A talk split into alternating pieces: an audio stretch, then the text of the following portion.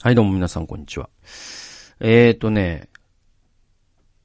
ちょっと突然ですけれども、あのー、好きなね、動物の話を、好きな動物ベスト5の話をしようと思って。はい。もうついに話すことがなくなったのかと思われた方もいるかもしれませんが。まあ、そういうことですね。で、まあまあなんか、なんだろうな、あのー、そうそうそう。な、な、あの、なんだろう、フリートークで何話そうかな、みたいな、をうっすら考えてるんですよね、いつもね。で、まあそんなんで、あの、あ、そうだ、動物の話とか面白いなと思って、なんかどっか、あの、別に、これで一本動画作るほどではないけど、みたいなので、ちょっと、あの、話してみようかなと思ったんですよ。で、あのね、これ、だから僕10位じゃないですか。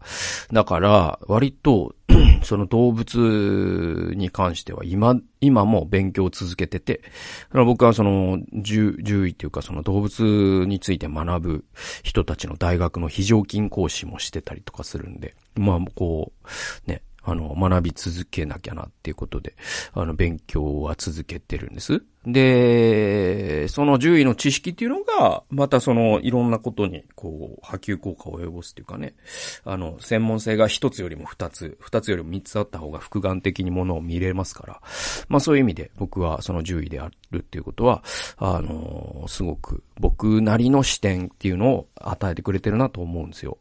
で、えっと、でね、じゃあ好きな動物なんだろうなって考えたときに、あの、割と、なんだろうかな。こう、ベスト5まで行くと結構なんかその人の性格っていうかわかるなとかって思ったんですよね。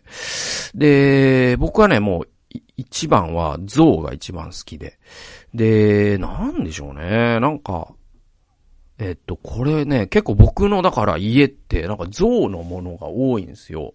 なんか象の置物があったりとか。あとなんか海外とか行くと象の絵とかがあると買ったりとかするし、えー、なんかね、その部屋に象のものが多かったりとか。あとはその、あの、最近あんま買わないけど、その、えっと、バナナリパブリックっていう、バナナリパブリック？えっと、これね、確かあれですよね、ギャップのハイブランドでよかったのかなえっと、だから、ギャップ、ハイブランドっていうほどのハイブランドでもないんだけど、安いんですよ。安いんだけど、確かギャップと提携してる、えっ、と、別なブランディングで、ちょっとギャップよりも高いぐらいの。で、バナリパって、時々アウトリットモールとかにも入ってるけど、あんま日本には専門店多くないんだけど、なんか、そのブランドの服っていうか、そのバナリパの、えっ、と、ロゴがゾウなんですね。で、なんか結構象の絵が描いた T シャツを毎年出してったりとかして、なんかそれを結構好んで着てた時期もあるぐらい、あの、象が好きで。で、それは、なんだろうな、きっかけはね、多分ね、あれなんですね、僕のお師匠さんのボブ・モフィットさんなんですね。で、ボブ・モフィットさんが、その、愛の実践、え、っと、その、イフ・ジーザス・はメイヤ、もしイエス様が市長だったら、えー、に書いてる、その、クリスチャンが、えっと、その生活の中で愛を実践していくっていうことを、その、が重要なんだと。で、それが、その、ボブさんの強調点としては、なんていうかな、こう、教会が、あの、大きなプロジェクトをして、そういうね、なんか、教会が、なんていうのかな、その、まあ、ホームレスのね、支援とか、シェルターとか、まあ、そういう組織的に動く NP を作る。これもすごくいいし、そういう、そういうのもす、素晴らしい。それも社会を変革するんでしょうけど、でももっと大事なのは、その教会に所属している一人一人が、日常生活の中で、そのイエス様に似せられて、イエス様のように人を愛していくことだ。みたいなことをすごく強調するんですよ。で、まあ、ボブさんのメッセージ、僕何回も聞いてるんだけど、結構な割合で像が出てくるんですね。で、それが、えっと、その何かっていうと、その、えっと、象をどうやって食べるんだって話なんですよ。で、だから、えっと、でもこれはメタファーで実際食べるって話じゃないんだけど、えっと、どうやって食べると思うみたいな感じで回収に聞くんですね。で、そしたら別にあの、ステーキにしてもいいし、ハンバーガーにしてもいい。だけど、えっと、今日一口食べるんだよって言うんですよ。まあ、で、そうしない限り、絶対に食べ終わることはないっていう。だから、だから、その、大きなことをしようとした時に、僕らってなんか大きなサイズのまま考えちゃいがちなんだけど、それを小さく切り分けていくと、今日あなたが何をするかの積み重ねなんだよっていうことを言うために、ボブさんって象の例えをよく使うんですね。んで、なんかね、象のね、置物を僕に送ってくれたりとかして、あの、ボボブさんが。で、なんかある種僕の中でこういう象っていうのがそういうもの、なんかすごく、それが一つのきっかけだったかな、16年前ぐらい。で、そっからなんか象だ、象が好きになって、好きになってっていうか、象のものをなんか、そういう象、ボブさんの教えを思い出すために、なんか象の絵を飾ったりとかするようになって。で、なんかまあ、象ってまあそもそもすごいから、結構、まあ、その僕ね、動物のこと勉強するにつれ、やっぱり象って本当に面白くて、多分これを一生の研究テーマにしても、まだわからないことがいっぱいあるっていう、もうとにかく面白い動物で、で、象ってね、お墓作ったりするんですよね。で、そういうことも分かってきてるんですよ。で、だから死っていう抽象概念をもしかしたら象って理解してるかもしれなくてとか。で、まあそのタイとかインドとかに行くと象っていうのはもう、もう、なんていうの、言ったらもう、インドだともう神そのものだし、ガネーシャとか。えー、あとそのインドで僕、象が、あの、道を歩いてるの見たことあって、で、それパレードとかじゃなくて、なんかね、結構時々歩くらしいんですよね。その、飼ってる人がいるらしくて。で、すごく、象にはすごく魅了されます。で、動物園とか行っても、やっぱなんか象ってずっと見てられるっていう、なんかあの、その瞳で見られた時に、そしてあの大きさ、佇まい、みたいな。このすべてが、なんか、いや、そりゃ、崇拝するわな、昔の人みたいに思いますからね。僕は崇拝、ね、誠の神、創造者を知ってますから、崇拝はしませんけど、この崇拝する人の気持ちが分かっちゃう感じっていうか、なんかそれぐらい、こう、まあその神の被造物として、なんだかな、魅力を称えている。そのすべての被造物は魅力を称えている中でも、象の魅力っていうのはすごいなっていうところがありますね。で、2番目はですね、えっ、ー、と、これは、あの、フクロウなんですよ。僕、フクロウ好きで。で、なんだろうな。そんなに見る機会ないですけど、その、なんか動物園とかでフクロウコーナーとかあったら絶対て、しばらく見てたいっていう感じがあって。で、フクロウもまたやっぱり、その、すごく、その、瞳がすごいんですよね。で、なんだろう、あのね、まあ、いろんなことがあるんだけど、その、肉食の猛禽類なんですよ。袋って、実はすごい残酷っていうか、ネズミとかをもう肉、ネズミの肉食ったりするっていう。で、その生物の一つの特徴の中に、これ一般原則なんですけど、あの、強くて肉を食らう動物ほど目が前についてるんですね。だからライオンとか、そうじゃないですか、チーターとか。で、えっと、その、捕食される側の草食動物ほど目が横につくんですよ。で、それ理由があって、あの、前につくっていうのは視点を絞る効果があるんですね。そして遠近感がすごく得られやすいんですよ。つまり、まあ、人間の目もそうなんだけど、その、えっと、微妙にこう画角が変わるから、右と左で。だから、今目の前にあるものが、えっと、1メートル先にあるのか、10メートル先にあるのか、5メートル先にあるのかっていうのを正確に把握する上で目が前についてるっていうのはすごく重要なことなんですね。で、だから肉食獣っていうのは目が前についてることが多い。で、えっと、うん、草食獣がなんで目が離れていくかっていうと、えっと、例えば牛、えっと、馬ね。馬って離れてるじゃないですか。で、あの目って、えっと、うんと、視界ね。えっと、人間だと視界って確か140度とかだから180はないですよね。えっと、そんな感じなんですよね。140度、150度とかだと思います。確か視界って。えー、なんだけど、えっと、馬って350度あるんですよ。視界が。だから馬って実は真後ろ見えてんですよ。で、まあ、正確に言うと真後ろだけが見えないっていうか。だからその、真後ろに当たる重度っていうのが馬はめちゃくちゃ怖いんですよ。だから、それが馬の後ろに立っちゃいけないってことの理由で、そこに人に立たられるとめちゃくちゃ怖いからつい蹴っちゃうんですね。で、馬の脚力って強いから、あの、馬に蹴られて死ぬ人っていうのは毎年いるんですよ。で、えっ、ー、と、そのちょっと話それましたけど、フクロウっていうのは目が前についてるじゃないですか。で、鳥って多くの鳥は、えっ、ー、と、結構離れてますよね。で、それは視界広げるためで、フクロウは狭める。で、それはなぜなら猛禽類だからで。で、えっと、フクロウってでもその前についてる瞳ゆえに、そして夜行性だからすごい、えっと、夜行性の動物っていうのはなぜ目が光るかというと、えっと、あの、なんていうのかな、あの、パラボラアンテナみたいな構造になってるんですよ。その夜行性の動物の目って。つまり、えっ、ー、と、光をは反、すべて反射させ、させて一点に集めることで、えっ、ー、と、弱い月の光みたいなものをすごく強く感知するという機能が目に備わってます。だから、あと猫の目って光るんですよ。そしてフクロウの目も光るんですよ。で、そういうふうに、こう、集光機能っていうか、光を集める機能が、あの、夜行性の動物の瞳には備わってるから、フクロウの目も光るんですね。で、あの特徴的な目っていうのがすごく、まあ、昔の人もすごく、それを神秘的に感じたんでしょうね。えー、だから、その、フクロウって、その西洋では、知恵の象徴というふうに言われてますよね。で、これ多分ギリシャ時代ぐらいに遡るかもしれないですよね。で、あの、フクロウっていうのは知恵の象徴なんですね。で、ヘーゲルという有名な哲学者は、えっ、ー、と、ミネルバのフクロウは、えー、夕暮れに飛び立つっていうですね、えっ、ー、と、黄昏に飛び立つか、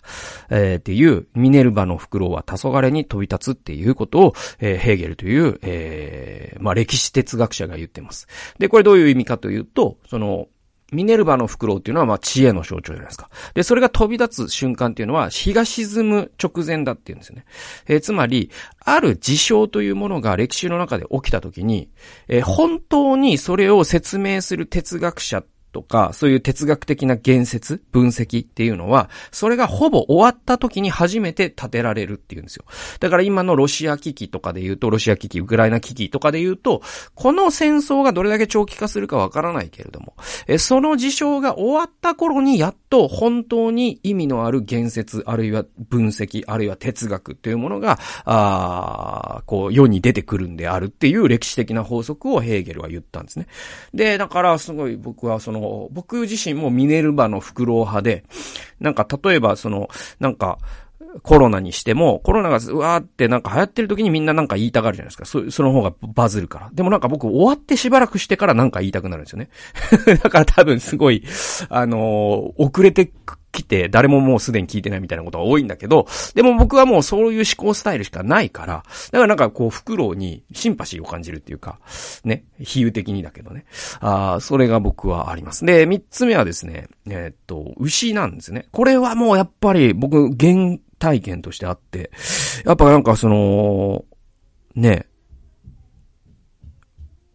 岡山の高校中学で、で、その前愛知県、で、その前、えー、シカゴ、その前東京、その前愛知みたいな。なんか、あ岡山にもいたかな？だから、とにかくまあ、転勤族で。でも、なんかこう、北海道みたいな場所に住むのは、本当に人生で初めてで、18歳の時に、大学に入学した時に。で、帯広畜産大学って、まあよく言われることなんだけど、よく言われるっていうか、まあよく学生が言ってたことなんだけど、えっと、多分人間の数より動物の数のが多い大学なんですよ。で、えっ、ー、と、牛もやっぱ150頭ぐらい常時いましてですね。えっ、ー、と、で、牧場があるんですよ。その大学の牧場があって。だからその人間が使うキャンパスよりも牧場の方がよっぽど広いんですね。帯広畜産大学って。で、その僕、広い牧場で、その18歳の時に、初めて本当の牛を、本当に近くで見て、牛の下でベロン舐められて、で、なんかこう、その、牛がこう群れで走っていく姿、あ、牛って走るんだなとか、なんかその姿になんか僕はすごくジーンと来て、あ、ここから、ここで僕は6年間動物のことをいろいろ学ぶんだな、みたいな。なんかその、すごい、それが牛だったんです、僕の場合は。で、またその研究室に入っても3年間僕はもう毎朝牛の世話をして。で、あのね、やっぱね、牛の、牛ってね、すごいね、体でかいじゃないですか。で、メスのホルスタインって、牛の中では小さい方なんだけど、体重600キロぐらいあるんですね。だから牛に踏まれるとめちゃくちゃ痛いんですけど。で、えっと、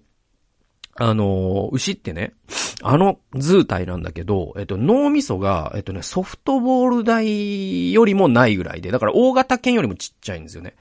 で、まあ、それを、なんか、だろうなっていうような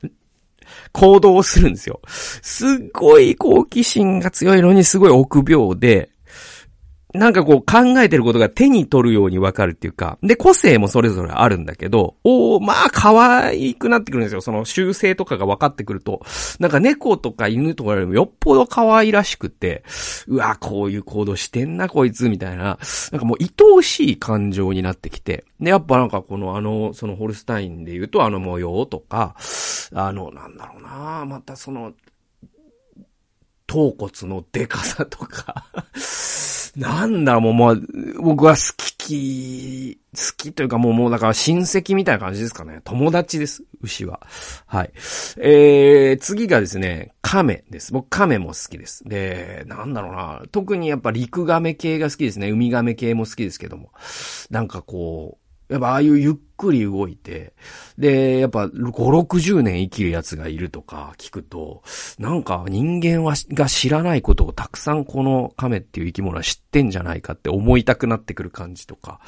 あとそのあの眼差しとか見てると、なんか俺より賢いんじゃないかなとか思うみたいな、なんかそれがありますね。で、最後が、まあ、ロバあるいはポニーで、これも大学の時の原風景があって、僕はその大学の時にまあ一番親しかった、親しい生き物は牛だったんですけど、二番目に親しい生き物がポニーだったんですね。それは僕らの研究室で飼ってたポギーっていう、えっと、大きめのポニーがいて、どんぐらいかな？だから対抗で言うと、その背中の部分ね。で言うと、100、4、50っていう感じかな。僕の胸ぐらいの高さで、まあまあ大きめのポニーなんですよ。で、えっと、乗れるんですね。それぐらいの大きさになると、ポニーって。で、僕、その、ポニーの散歩当番っていうのが1週間に2回ぐらい回ってくるんですけど、で、そうすると、その、パッカパッカっつって、あの、そのポニーっていうのは実験用っていうか、その採血用その、卒論を書くための採血のための、えー、馬を研究室で飼ったんですけどね。で、それに餌をやって散歩させてっていうのが日課であって。で、僕に週に2回ぐらいあるんだけど、まあ夏限定だけど、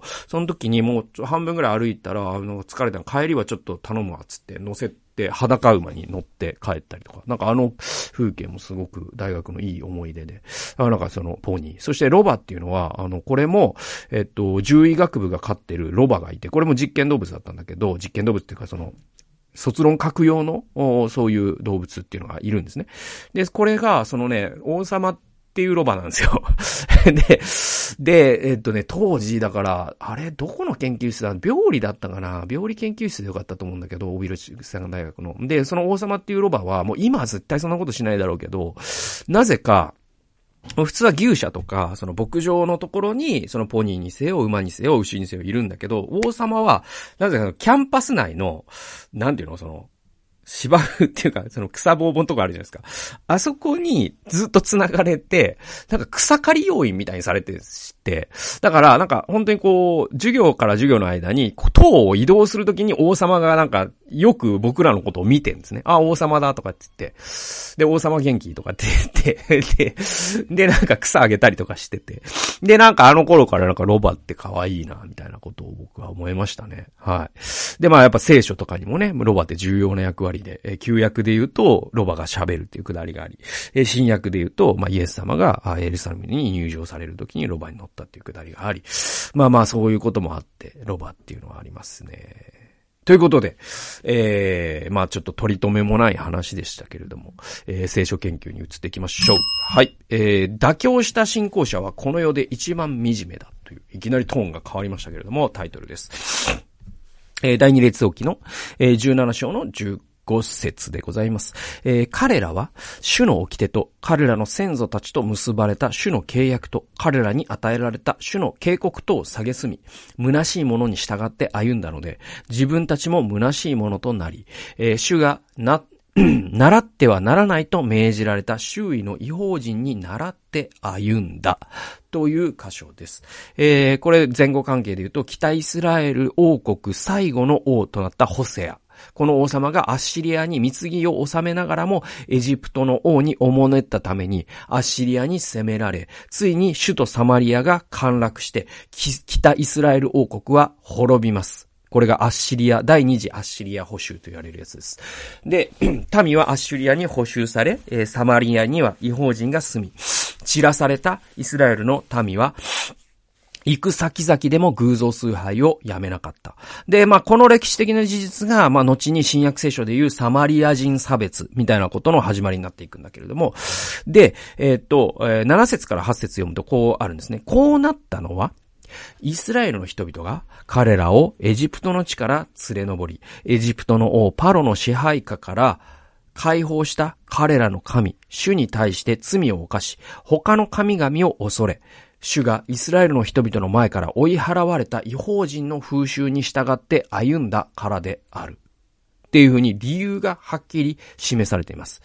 で、この説はソロモンの死後、ヤロブアム以降の北イスラエル王国の200年の歴史。その間19人の王様がいます。これの総括として書かれてるんですよ。だからこの北イスラエル王国の、まあ、栄光盛衰があり、その200年という歴史があり、その間に19人もの王が治めたんだけれども、その総括がこれなんですよ。こうなってしまったのは、彼らが神様を忘れて、違法人の風習に従って歩んだからだよ。っていうのが、まあ、歴、歴、えっ、ー、と、第二列王記の記者の総括なんですね。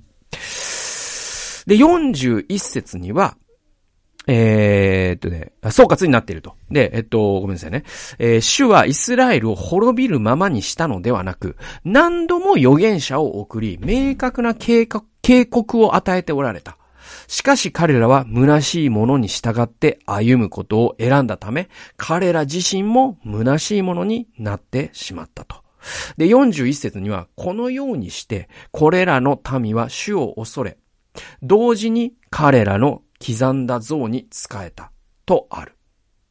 そうなんですよ。これね、41節面白くて、このようにしてこれらの民は主を恐れ、同時に彼らの刻んだ像に仕えたっていう。つまりこれ、双心っていう意味じゃないですか。神様を恐れながら、偶像にも仕えたっていう状態が、まあ、北イスラエル王国のありさまだったよと。